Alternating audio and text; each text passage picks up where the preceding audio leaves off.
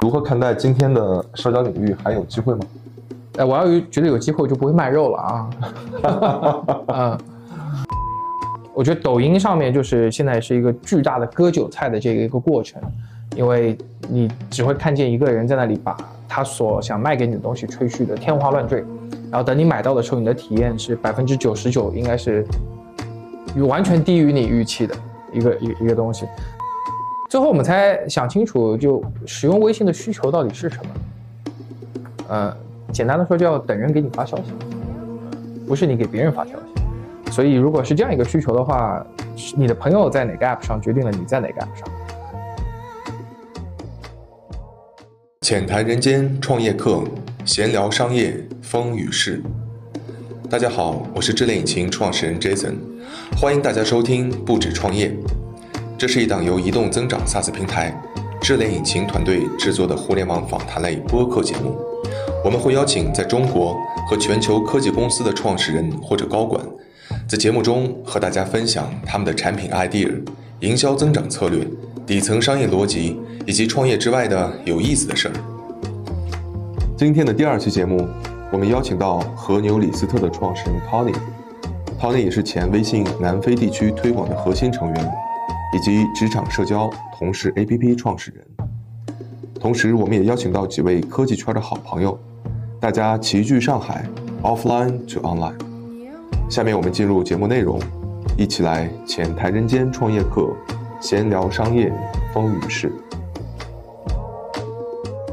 嗯，那我简单的介绍一下 Tony，然后如果这个有补充，稍后可以自己来啊。嗯。呃，首先也非常感谢，就是 Tony 作为嘉宾参加我们今天的这个播客，呃，一 v 一的这样的一个互联网的访谈的节目。呃，Tony 其实我们认识蛮久的了，虽然这个接触的不多，但是其实在最开始我们做的事情上是啊非常非常一致的。那我简单介绍 Tony 的背景，呃，前微信海外推广成员，这个核心成员，负责南非地区的这个微信的推广。呃，后来呢，这个在深圳创业，做了职场或者是同事啊。之间的这个社交平台叫同事 APP 啊，也获得了 KCA 还有这个前腾讯高管吴晓光 Free 啊这个的投资。那二零二一年呢，创立了和牛李斯特，专注于高端食材家庭零售。呃，为什么说我们之间会有很多的这个一些 connection？刚才我在跟 Tony 下面聊的时候也谈到，他在做同事 APP 的时候，其实那时候我也是非常非常感兴趣，然后不只是感兴趣，还亲身投入到了一款类似的。这样的社交产品当中去，啊，但是这个啊，Tony 走的比我远，然后他这个做上线，而且取得了一些成绩。那我当时呢，其实是这个产品是胎死腹中啊，也是因为很多的问题。其实稍后 Tony 可能也会分享到，我们会面临同样的挑战。所以其实我自己也是非常好奇，就是说，呃，这样一款产品怎么走到今天啊？还有什么样的机会？以及这个 Tony 为什么会从一个这个从微信对吧，然后到社交啊这么多年，最后呢？呃，来做这个线下实体的这个新零售这样一些业务，我觉得是有很多我自己非常想去了解和学习的点，所以其实今天也是呃非常有幸邀请 Tony 在上海，我们这个聚一下，然后来聊一下这些东西。呃，那首先我们会有一个环节，就是快问快答。这个快问快答的环节呢，我会丢一个问题，然后三秒钟你给一个答案啊，不加思索。OK。好吧，这么新奇，好啊，很新奇的。第一个问题是，除了微信、支付宝，还有这个滴滴啊，你手机里打开频次最高的 app 是什么？抖音，抖音啊。OK。第二个问题，开车的时候你最常播放的歌或者是播客节目是什么？呃，网易云音乐，打开什么听什么啊，随机，随机。你最欣赏的一位创业者或者是商业领袖是谁？自己啊。自己，嗯，当你心情巨开心的时候，签了一个大单的时候，你会做什么去庆祝？好像不会庆祝，只会把这个大单去服务好啊。OK，那当你这个心情巨低落，然后你丢了一单的时候，你会怎么办？或者压力很大的时候？好像每天在发生，也不会去想太多啊。OK。呃，过往这么多年在职场或者创业的过程中，呃，你收到你的用户或者你的合作伙伴给到你让你最开心的称赞是什么？说很喜欢我的产品。OK，如果你的人生是一首歌，或者是个电影，或者是一个词，你怎么来形容它？哇，这个太难了啊，这个太难了，我想不到，想不到啊啊！我们可以把这个问题留到最后，嗯，这个中间是都可以思考一下。嗯，最后一个问题呢，就是如果现在休假啊，没有隔离的限制，你最想去的世界上哪一个地方去度假？去。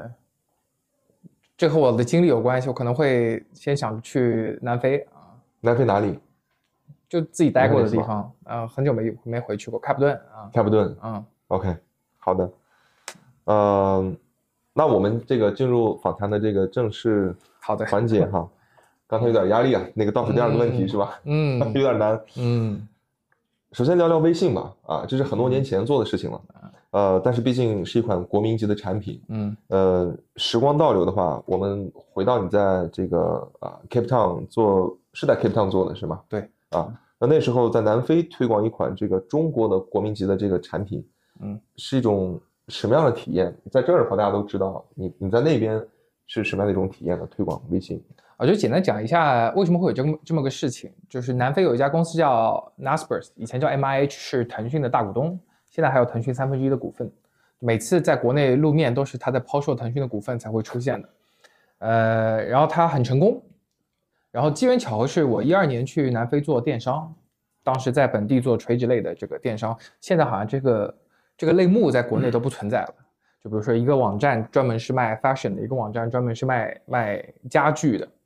呃，除了现在国内像 Shein 这种可能还会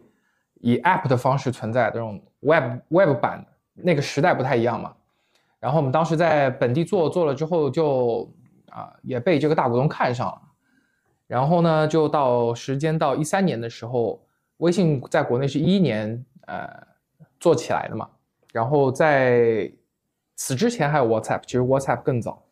然后然后在一三年的时候发现微信在国内做的很成功，然后就在想非洲有没有机会，作为大股东有一定的。其实很多的这个媒体的资源，有没有机会去挑战 WhatsApp 在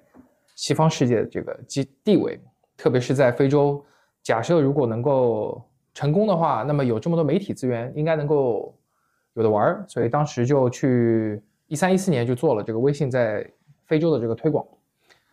很自豪啊！你回答你的问题，就是从来没有感受过可以推一个中国的 App 到啊非洲去，这个可能定义的不叫非洲，就是到国外去嘛。对，那我算不算做出海比较早的人了？嗯，其实我是最大的门外汉，因为我是卖肉的，啊，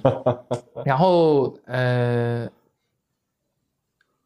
长话短说，那个那一段时间的过程，其实我们砸了很多很多的钱去做广告，因为推一个 app 最简单粗暴的方式就是让你去下载啊，然后只要你花钱就有很大的下载量。我记得印象很深的是一四年这个项目我离开的时候。五千万的人口，我们推到了四五四百多万的这个下载。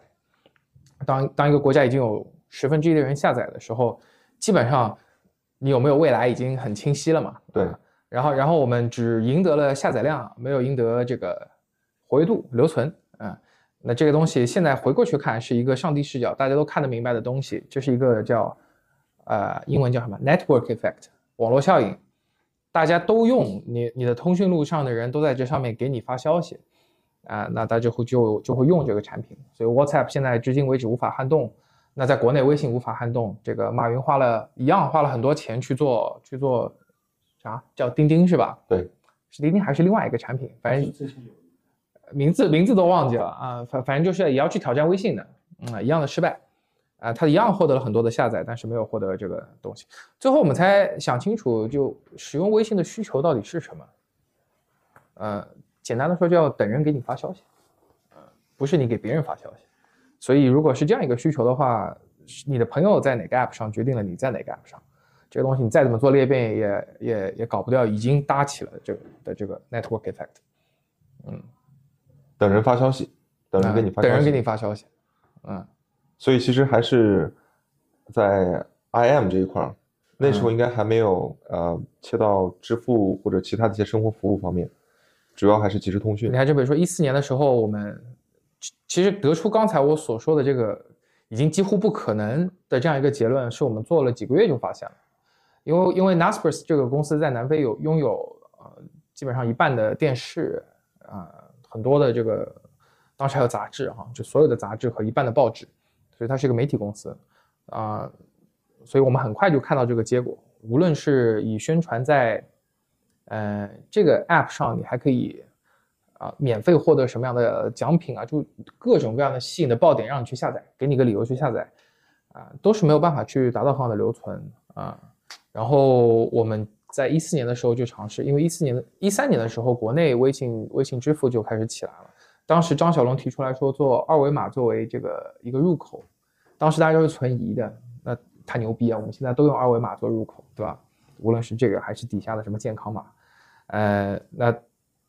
但当时是超前的概念，对吧？当时超前的概念，那用同样的一个逻辑去看一三年在国外的这个市场，说用扫码去完成一些什么样的事情，也是很超前的。我们也用了支付去推，我们是在香港应该是有微信支付的，对吧？是的，啊，最早的原型就是一四年在南非做的，然后接南非本地的银行，接南非本地的，呃，微信钱包应该有右上角有个切换切换那个区域，对，是一四年的时候最早在南非做的。东西做完，然后跟本本地的银行也谈完，呃，一套东西做完，这东西推不起来，推不起来，啊。那所谓的推不起来，其实我理解更多的是留存做不起来，但是下载还是可以做起来的。下载对，下载下载是花钱解决的。嗯，那你们这个钱花在什么样的渠道上？因为我听刚才你讲到，Naspers 是一个媒体公司，它有这个啊电视，嗯，有杂志，还有可能线上的一些其他媒体。嗯，你们做的更多的是信息流的广告。还是请明星来代言，还是这个接班这个 Billboard，什么都有，什么都有。最有效的你觉得是哪？已经是去到什么都有了。这个跟南非本地的市场环境有关系。当然，最有效的一定是在在在手机上的广告，可以点一下直接下载了。对啊，然后做做节目的植入，直接去推很多，然后请明星这种。哎，我想起来，一三年当时还有一个呃电台的主播。然后很出名的，我们让他变成微信公众号里面的一个电台的主播，也会吸很多粉进来啊。嗯，其实让我回想九年前哪个渠道最有效，我只能告诉你我印象最深刻的，我没法告诉你哪个最有效啊。对对，但是都是花大价钱买进来的用户啊。那现在微信在南非是一个什么状态？你还有了解过吗？呃，现在微信在全世界都是华人用的软件嘛？啊。还是华人为主，在南非也是，本地其实没有太多的，没理由嘛，就是没有人会给你发消息，你就不会用，对，所以还是那个需求，等人给你发消息啊。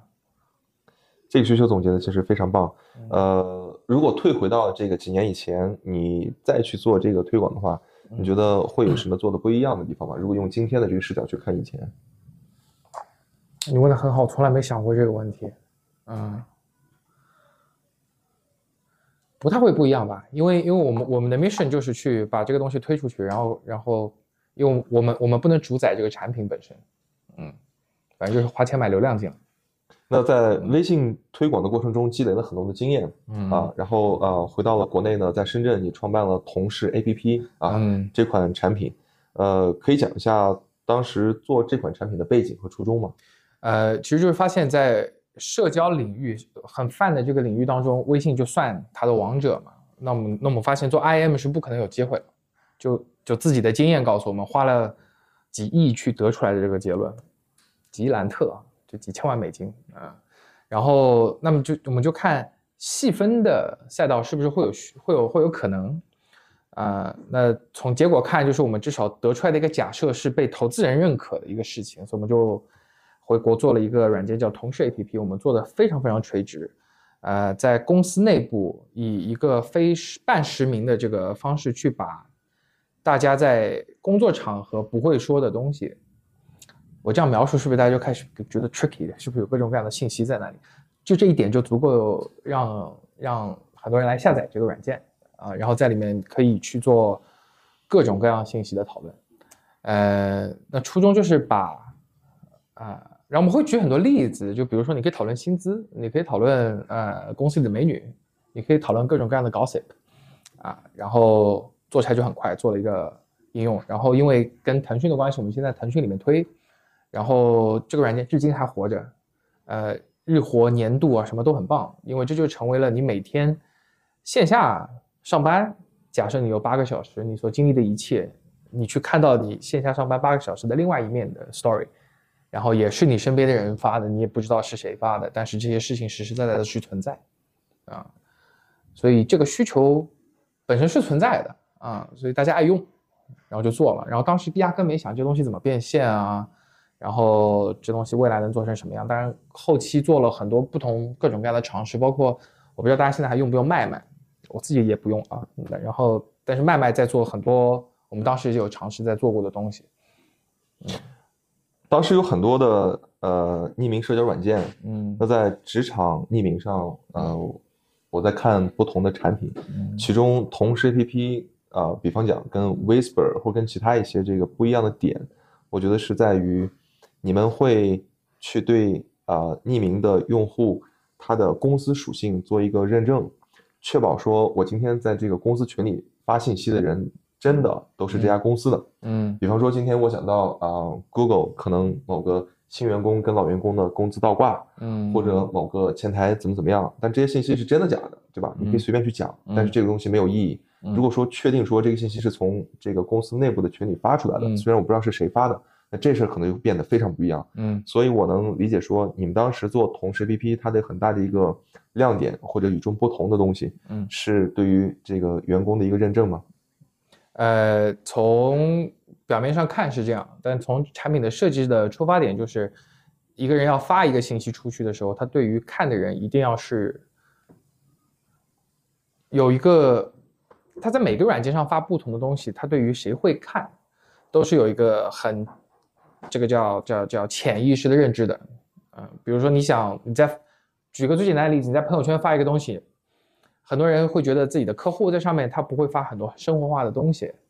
啊，那你在一个很公开的平台上去发一个东西，会想啊，没有人看，可能就不发了。当你意识到这些人就是你平时打照面的，你门口会经过的，可能坐你隔壁桌子的时候，你能想到的东西会很不一样，你会发出去的内容很不一样。呃，为了去达成这个潜意识，所以我们才做了啊，员工在公司内部的这个认证。我们最早的时候是做呃邮箱验证码。所以你输入你你的公司邮箱那个尾缀，发一个验证码，通过了，然后所有的用户在走完这个步骤之后，自然这个潜意识知道他在跟谁说话了，他看到的信息是来自谁，嗯，可以看到实名，还是看到只是来自于实名是验证，实名是验证啊，但是可以确定是这家公司的，嗯，那你的潜意识就知道你看到的所有东西就来自于你身边的某一个人发的，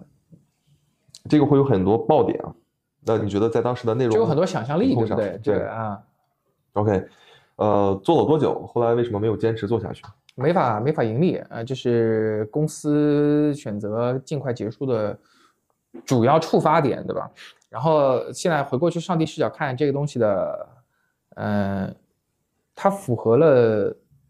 C 端的用户 gossip 的需求，啊，这个打发闲暇时间的需求，但是。不不是很符合，你说这个公司的价值观也好，或者说，呃，它商符合商业化的一个很很基础的一个逻辑，就是说，嗯，如果你还记得，在这个六七年前，同时一款很出名的软件叫叫叫那个秘密，对吧？嗯啊，然后它在中途也探索很多变现，因为它的它的流量池比较大很多。因为它泛嘛，什么样的信息都有，但发现它接不了很多很值钱的广告，比如说苹果十三，你不会在上面去打广告，他做的很多广告都是都是这个小额贷，啊，后面他都自己做了一家小额贷公司来来来做这个业务，那我们的流量一是很受限，二是二是这个用户群体，比如说时常会讨论一些。呃，用四个字说叫见不得光的事情，对吧？那那其实很多。但其实真正见不得光的事情也没那么多，可能就占百分之十吧。但是越高 s i p 的事情越吸引眼球。对，由这个理由去抓来的这个目光去去做广告，其实变现的能力很差很差很差。嗯，我曾经为什么会想做一个类似于同事的 APP 呢？嗯，当时我去啊尝试在里边做一些需求，得到了满足。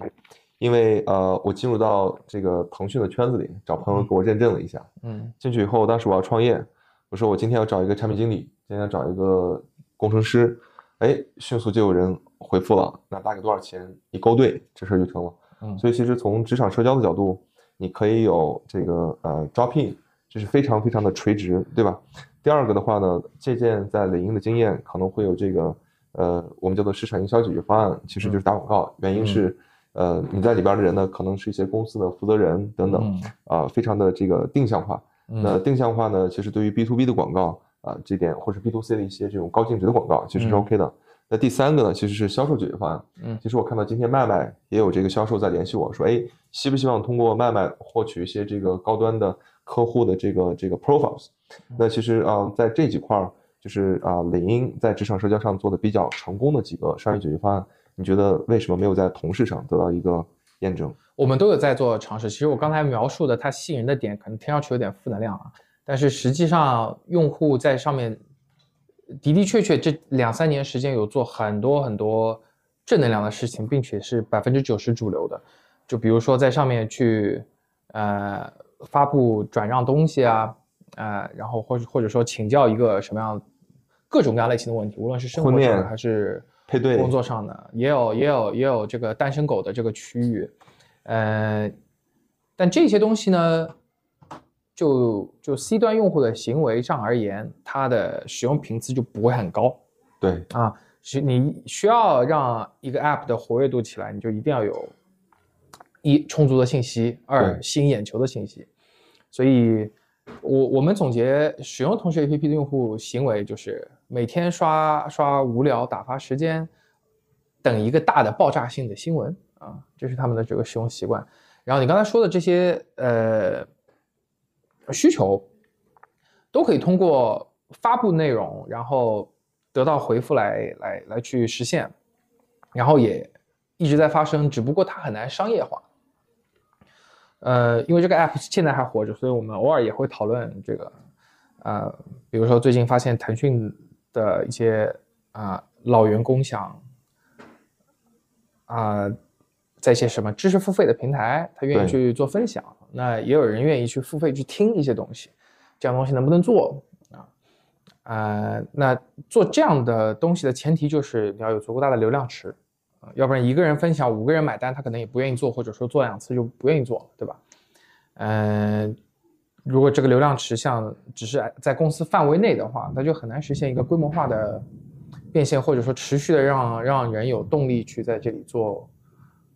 分享、付费知识分享这种事情，嗯。所以你说的都有做啊，只不过没法体量。那我们其实如果把你的用户啊画像去细分一下，嗯，呃，其实不用细分，你你可以看到整个中国互联网大厂，这个 BAT 再加上头条啊、华为啊，包括现在一些造车的这个厂子，嗯，还有一些像我们这个呃零售行业，其实都有很多这种大厂啊，无论是互联网的或者非互联网的，其实这都是一些这种啊高质量的用户在你这边。那其实整个中国的职场加起来人还是非常多的。你觉得为什么没有办法起量？或者说你尝试了去推哪一个厂的用户的时候，受到了阻力？受到了什么样的阻力？其实最大的阻力不来源于 C 端，而是来源于 C 端的衣食父母，就是公司本身。嗯，我们当时在阿里啊、百度都推了，就印象很深的是在阿里推了，呃，三天，然后第四天的时候，全员都知道我们这个软件了，因为全员都收到了一个消一一一封邮件，说这个在门口发传单的这个公司。推广的软件有泄露公司机密的风险，劝诫大家不要使用。啊，啊，然后当时这种很很革命者的心态就会起来，说，哎，其实其实越这么说，对我们是不是有好处？然后然后时间一长，发现，呃，在大厂，无论你是大厂小厂，打工者的心态还是要跟着公司的指令走的，不要去违反这些东西。所以 C 端用户是有吸引力，但是 C 端的衣食父母不喜欢我们，包括在腾讯本身对我们的包容度很大。啊，包容度大，但不代表可以无底线。无底线，所以我们经 也经常收到这个腾讯法务部发来的各种各样的东西，然后包括这个警察局也会，派出所也会找上门，会有。然后我们就开始反思，呃，反思这个东西出路是什么啊？是不是要跟企业硬刚？我们可以继续做这个东西，或者说我们规避掉，甚至我们去服务企业。好，做过各种各样的尝试，后来发现，如果我们核心吸引用户的点就是希望他每天去在那儿刷三十分钟，去看看各种各样，啊，打发时间，然后等一个大的东西，这没有一个是企业会喜欢的，啊。二零一六年的时候，呃，我和几个朋友，当时也有腾讯的，还有现在在在蚂蚁金服等等，我们一块儿做了一款 App，呃，叫摸鱼，其实就是跟同事一样的事情。嗯，然后呢，嗯，就是你刚讲的，打发这三十分钟的时间，然后去 gossip。当时做这个墨鱼这款产品的时候，我们对标的一个公司叫 Blind，是一个韩国团队在美国做的。呃，当时去看了在美国的这个产品，我也是找些朋友拿到在 Google、在 Facebook 的账号，进入他们那个 channels。呃，后来发现他们这个 app 能够爆的原因是有几个事件，一个事件是当时 Uber 呃高管的一些性丑闻的事件，还有一个事件是 LinkedIn 被微软收购了这件事儿。在媒体上公布的前一晚上，竟然在这个 app 里边给爆出来了，这个对大家的股票，对你整个这个交易都会产生巨量的影响。所以呃，越是这种事件，越会造成这个 app 的一个计量式的一个暴涨，对吧？呃，就等一个大的嘛，就是这个意思。对，就等个大的。那你觉得这件事儿是不是搁在中国不太好做，放到海外会有机会呢？其实 Blind 它本身也是收到谷歌、LinkedIn 很多律师函的。哎，只不过在美国呢，你可能可以通过我跟你，咱们就打官司呗，看这事儿怎么怎么搞。我的我的用户用户使用这个规矩，T's and C's 我会写的很清楚。在国内呢就不太一样啊，在国内这个企业一指令下，员工真的就不敢用了。无论你说你是这是员工有多么的这个高知人群，我就拿阿里举个例子，的确就三万人都收到这个邮件，说不用就不用。呃，在反正没有人会选择去跟给自己发工资的人去抗衡，这个事情是我们起初不信的啊，后面就不得不信啊。OK，那呃，我们再聊关于社交的最后一个话题啊，你如何看待今天的社交领域还有机会吗？哎，我要有觉得有机会，我就不会卖肉了啊。嗯 OK，简单明了。呃，接下来讲讲卖肉，对吧？我们从这个鹅厂。走到牛场，呃，一句话介绍一下现在的产品和牛李斯特。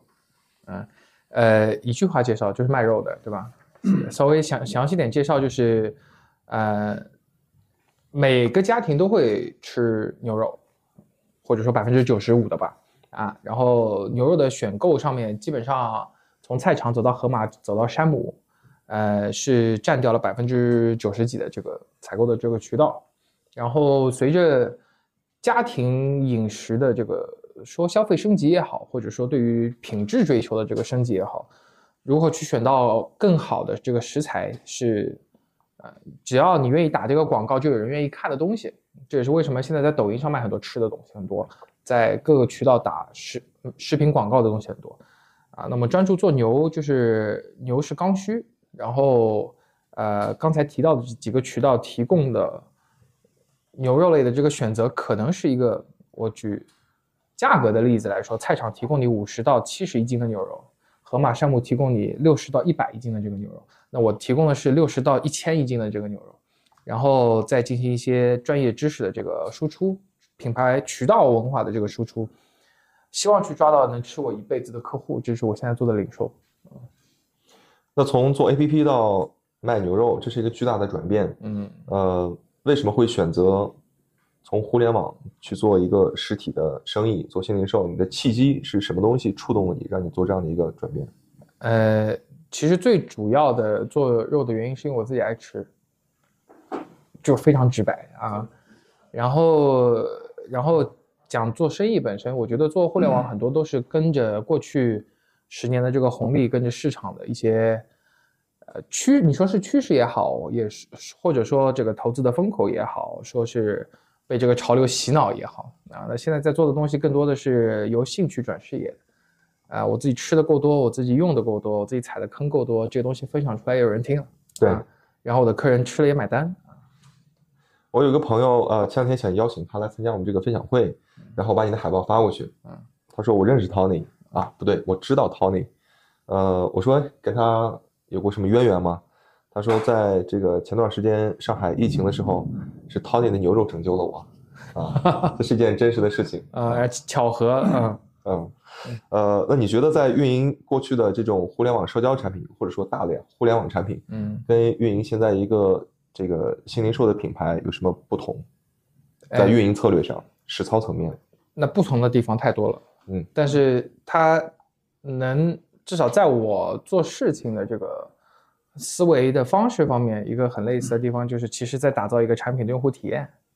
啊。我做一款 App，我会考虑用户的很多数据方面的这些用户体验，对吧？那我卖肉的时候，我会考虑用户的这个选购的时候对于他的一个购买预期的控制，会控啊，会考虑到他在收到货品时候收货的一个体验、开箱的体验，以及这个在烹饪过程当中遇到任何问题可能这个体验。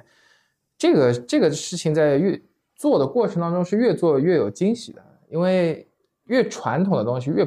没那么去考虑用户体验这件事情。对，呃，比如说你在。盒马里面买任何东西，你的体验就是所见即所得，拿到回去就拉倒。其实这个体验算好的啊。然后你在，我觉得抖音上面就是现在是一个巨大的割韭菜的这个一个过程，因为你只会看见一个人在那里把他所想卖给你的东西吹嘘的天花乱坠，然后等你买到的时候，你的体验是百分之九十九应该是完全低于你预期的一个一一个东西。那其实，在市场卷成这样的一个情况下。安心的把用户体验做好，其实是很很有收益的一件事儿。虽然你的流量可能没有在抖音上这么卷的这么大，但是食品的好处就是不吃你的人就不吃你，吃你的人就会吃你一辈子。我在跟好几个创始人谈过，其实说到你的公司的冷启动，说到你后面怎么去做增长，如何去做裂变，嗯，其实大家回归到呃商业的本质上都是。服务好你的用户，嗯，服务好你的用户，换句话讲就是你的用户体验，嗯啊，要把用户服务到爽，让他的这个需求得到满足啊。那我们谈到用户的话，可以讲一下你在现在和牛李斯特这款产品上是怎么样去定义你的用户画像，比方说年龄段或者消费层级，以及啊，你去如何挖掘出来这些是对你有需求的呢？嗯，首先我的用户全部都是家庭客，啊，就如果你。定义吃牛肉的人就是所有的这个人了嘛，对吧？那对于我来说，最核心的这个用户群是呃家庭主妇啊，然后周期性的做食材的这个采购，然后可能家里有阿姨或者自己烹饪给自己一家人吃，给小孩吃，给老公吃，啊，这是一个很典型的这个，所以年龄我也一般都不考虑了，你可以结婚的早，结婚的晚，反正你一旦有了家庭，你就会考虑这件事情。呃，这个回答你画像，还有你刚才问什么？呃，一个是画像，第二个是你怎么认为这个类型的用户他对你的产品是有需求的？换句话讲，你的产品需求的挖掘或者痛点的挖掘是通过什么样的渠道来做的？我讲一下这个问题的背景，就是我们在很多的时候去。做产品需要去把你产品的价值跟客户的需求匹配起来，嗯嗯，对吧？嗯，可能绝大多数的创业今天的失败的原因有很多，嗯，但其中非常重要的一点就是这是个伪需求，嗯，你如何来判断说你的牛肉，因为它不是一个这个全新的产品，市场肯定会有各个呃类型的牛肉产品，嗯，那为什么你去满足他的需求？就是说，呃，我其其实，在座的各位，我不知道你们自己买不买牛肉的啊，就是它传统就传统在。基本上你不会听任何人跟你说关于牛肉的事情，你直接就跑到能买到的地方就买了，啊，然后现在的媒体这个渠道资源，像抖音，它就会提供一个以直播的方式开始跟你做知识文化的这个输出，你被他说服了你就买了，就这样一个行为。然后牛肉的采购，刚才说到这个人群，它基本上是以家庭的这个这个为单位的，那么。其实有很多现在在做家庭生意的这个渠道，呃，以大家在上海为为这个举一个例子来说，疫情前大家都使用快团团或者说群接龙这样的这样的，我称它为渠道，呃，然后呢，这个渠道上会有一个专门做社区生意的人，那使用快团团和群接龙，我不知道你们有没有用用在这些平台上买过牛肉啊？你去跟它对比，在超市里面买牛肉，一个巨大的区别就是你你其实有一个被。营销的一个过程，这个营销的过程当中，可能让你认知到，你你从来不知道你以前买的牛肉原来是有这样的故事的，来自什么样的地方的，牛还有这么多不同的部位的，呃，因为所有人都想买，花最少的钱买到更好的东西，那什么是最少的钱？怎么定义最少？怎么定义更好？一定是需要 media 去去传递这个信息的，呃，有有这样的社区。社区生意的平台，有抖音这样的平台去完成，告诉你什么是好，什么是性价比这件事情本身，你做了，你就会就会获得新的这个客户，并且这个客户是一直是在这个领域消费的，只不过你所做的，你在 media 上所做的一切，成为了他在你这里消费的的理由。然后吃美食一定是认渠道，没不认牌子的，或者说只认渠道品牌。所以这个是这个生意我看到的机会啊，呃，我们有一个朋友啊，在深圳是做媒体行业的，然后现在也做了一个咖啡厅，嗯，处于这个早期的阶段。那他比较头痛的一点其实是冷启动的过程，就是我今天这个店放在这儿了，然后怎么着呢？就有人来呢？当然了，你这个正常的很 random 这些流量这个不算，对吧？他希望一些冷启动的策略。那对于你刚才也谈到了，其实是渠道，可能是抖音或者是不同的这些社区的一些发生的地方。嗯，呃，你觉得你在做之前互联网创业的冷启动是去地推去大厂里边去扫，对吧？扫码。嗯，那你如何在一个可能没有什么粉丝的情况下，把你的声音通过媒体传播出来？换句话讲，你的冷启动是怎么做呢？呃，我觉得，我觉得这个跟做 app 或者说做电商很不一样，因为因为之前做的互联网东西直直接 to C。嗯。或者说，呃，我通过资金的投入可以换得曝光，换得曝光之后就可以直接转化。对，这个事儿在电商领域，比如说在淘宝上也有类似的这样一个概念，但跟我现在做东西完全不一样。我现在做东西，我就特别专注两个点。第一个点是，呃，怎么样让喜欢我产品的客人越来越喜欢我，这毋庸置疑。第二点是怎么样让卖我东西的人。越来越喜欢卖我的东西，嗯，这个可能就是在零售品牌方面才会去考虑的一个点。我不知道在在在 App 上面会不会也有类似的这这些考考量啊？就比如说刚才提到做社区生意的人，呃，大家应该也或多或少有体验，在快团商和这个呃群接龙里面，你经常看见那些卖东西的人在卖一些啥。当他是刷的品刷的多了之后，你慢慢对这个人的定位会产生一些疑问，或者说你对他的关注度一定会下降。所以这些在做社区生意的人，无论他是当兼职也好，做全职也好，他也希望能够找到标榜自己，让自己显得与众不同，让自己在社群里面能够产生一定公信力，然后提供好品质、好好价格的东西，这是他们一直在寻找的。所以我所做的事情就是去把我能，我把我的产品，把我的故事去告诉这些人。让让他成为我的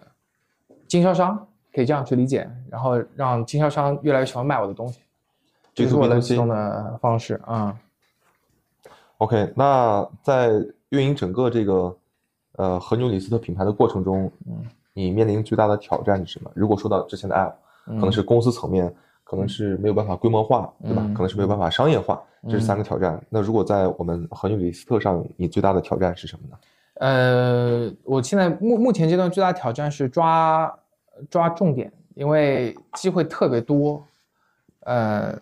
就以前做同事 APP 会觉得在做一件很垂直的事情，对于自己什么是核心，很容易去得出结论。那卖牛肉就是就是七八十岁的老爷老奶奶也需要牛肉啊，二十岁的这个小伙子也需要牛肉，就是。然后刚才提到一个叫六十块到一千块一斤的这个区间跨度很大，对，什么样的客人都有，哪个东西哪个哪个区段的是当下阶段阶段最合适我去抓的，这个是我现在最大的挑战啊。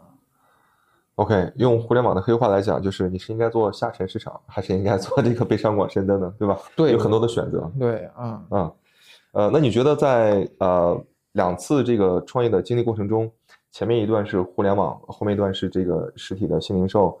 呃，你从一个互联网人做现在的事情，是一种降维打击，还是一个重新学习的过程？呃，互联网的人一定是 never stop learning 的，对吧？对，永远是在学习新的东西。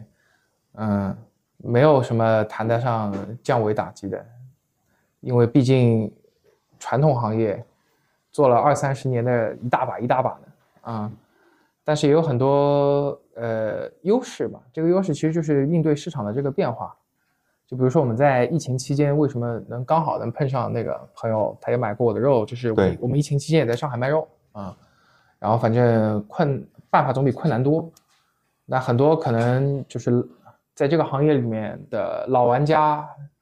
既得利益者，他不会去考虑应对市场的变化，去做一些新的事情。所以我们的我们的敏捷性就很强啊。没错，嗯。那如果想象未来有一天啊，和牛李斯特取得了很大的成功，呃，你自己定义的成功，它会是什么样的？可以简单描述一下吗？我这这这个这个话题，其实其实我我我有思考过，因为